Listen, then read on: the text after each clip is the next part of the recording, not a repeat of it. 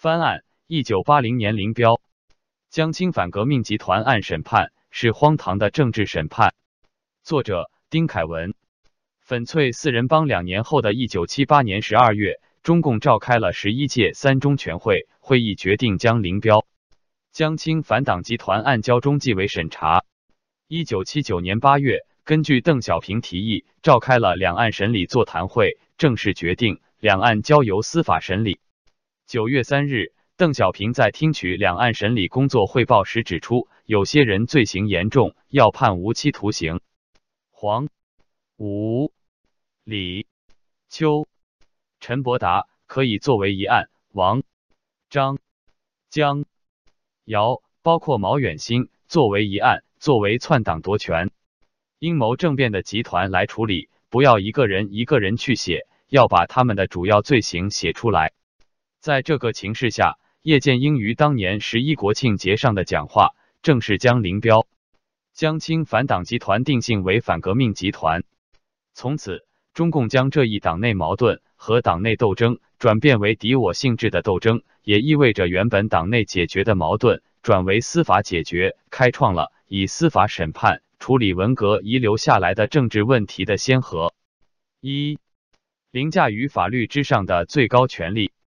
在一个民主的法治国家，司法系统独立于国家的政府权力。犯罪嫌疑人是否有罪，要在法庭审理之后由法庭判定，而非国家领导人判定。然而，中国的司法审理恰恰相反，受审人的罪行和罪名都是国家最高领导人拍板定案，是党决定一切。一九八零年六月，中央成立了两岸审判指导委员会，由政治局委员彭真出任主任。书记处书记彭冲为副主任，身为最高法院院长的江华和最高检察院检察长的黄火清，仅仅是这个委员会的委员，接受彭真的直接领导。这个委员会专门负责两岸主犯的审理工作。在这个委员会下设立了两岸审判工作小组，中央政法委秘书长、人大法制委主任刘富之，公安部副部长凌云为召集人，留任组长。该小组。又下设了林彪反革命集团审判工作办公室，该办公室设在解放军总政治部。早在一九七八年六月，邓小平就在全军政治工作会议上提出，要把四人帮揭身批透，非联系批零不可。一九八零年八月，邓小平在回答意大利记者奥林埃纳法拉奇时说：“毛泽东的错误被林彪、四人帮这两个反革命集团利用了。”他们的目的就是阴谋夺权，所以要区别毛主席的错误同林彪四人帮的罪行。在中共中央和两岸指导委员会的领导下，公检法三家联合办案，但是审判的日期却不断被推迟。一九八零年三月十九日，中央书记处提出四五月做准备，六月份审判，七月底审完，但是预审直到九月份才结束。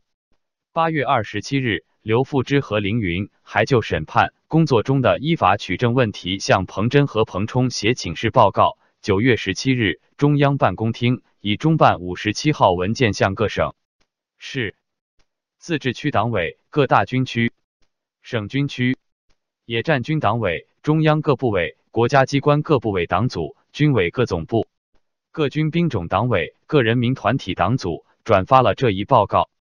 九月二十六日，中共中央正式发出七十三号文件，中共中央关于审判林彪、江青反革命集团案的通知。通知说，这次将审判林彪、江青反革命集团的十名主犯：江青、张春桥、姚文元、王洪文、陈伯达、黄永胜、吴法宪、李作鹏、邱会作、江腾蛟。办法是。一案起诉，分庭审理；一案判决。这一案的其他罪犯将由最高人民法院、地方法院、军事法院陆续分别审判。审判林彪、江青反革命集团案，因为案情特别重大，将组织特别检察庭、特别法庭依法进行审判。检察机关向法院提起公诉后，将采取公开审判方式。一九八零年十一月二十日，两岸审理。正式开庭。一九八一年一月二十五日审理完毕。一九八一年十一月六日到二十二日，中央召开了第五次全国两岸审理工作座谈会，陈云做了批示，胡耀邦发表了讲话。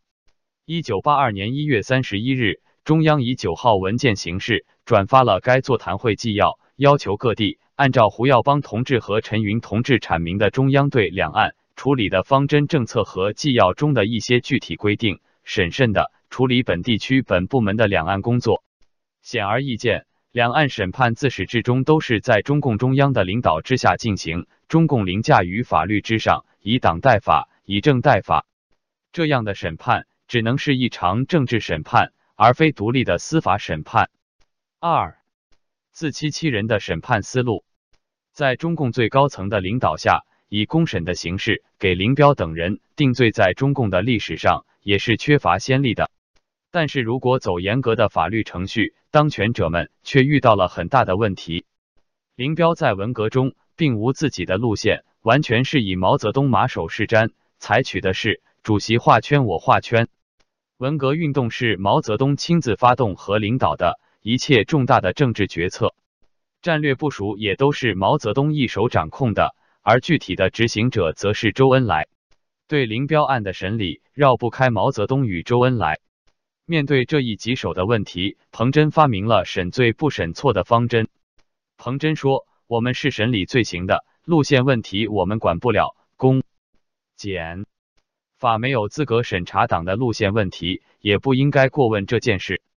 换句话说，尽管文革是社党的路线问题，但是毛泽东、周恩来的责任仅仅是犯了错。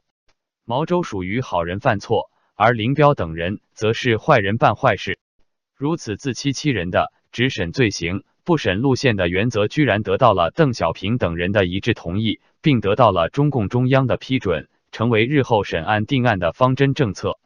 一九八零年九月八日，彭真向政治局常委汇报有关公审情况时说：“起诉书所列的犯罪事实同毛泽东的晚年错误划开了，起诉书不涉及路线问题，工作上的错误包括党纪、军纪。”政纪问题都不涉及，这次审判只审罪行。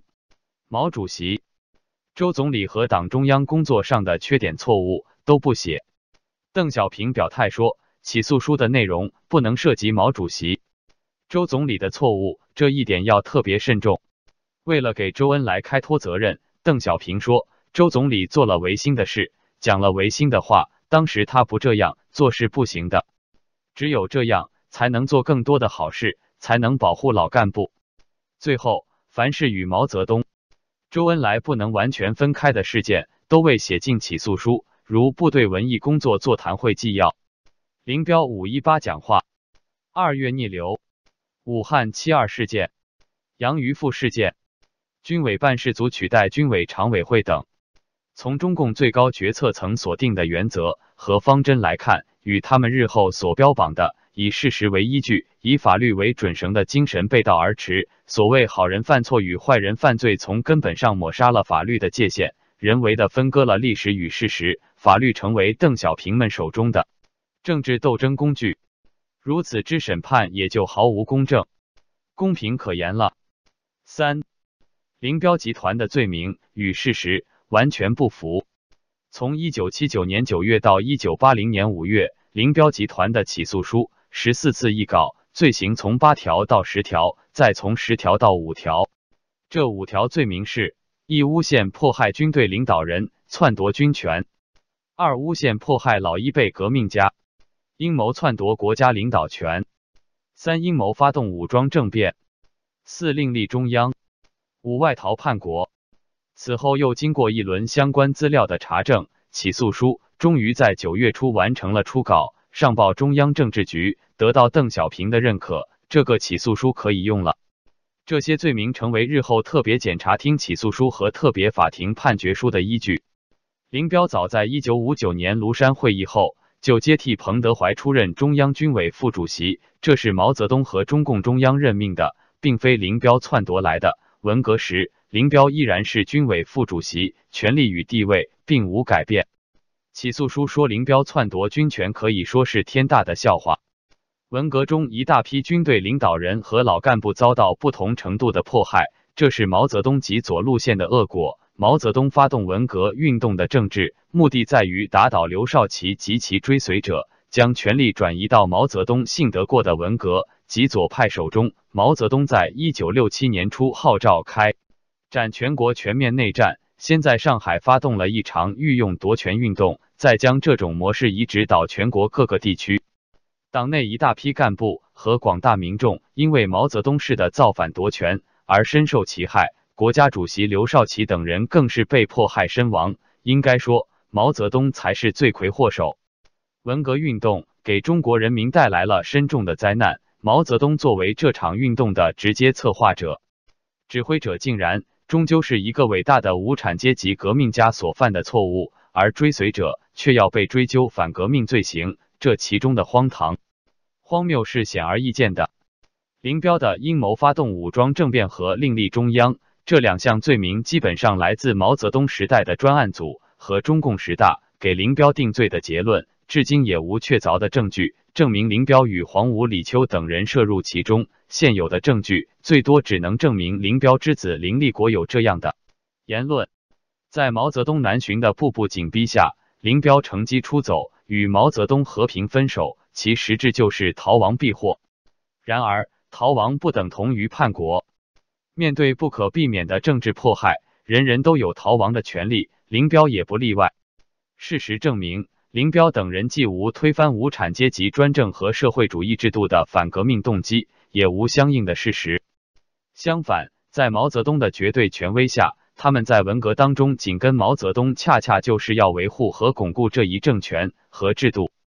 林彪的倒台，仅仅因为政治理念上与毛泽东发生了冲突。打击了毛泽东的文革红人，张春桥触动了毛泽东的文革底线，而遭到毛泽东的打击和清洗。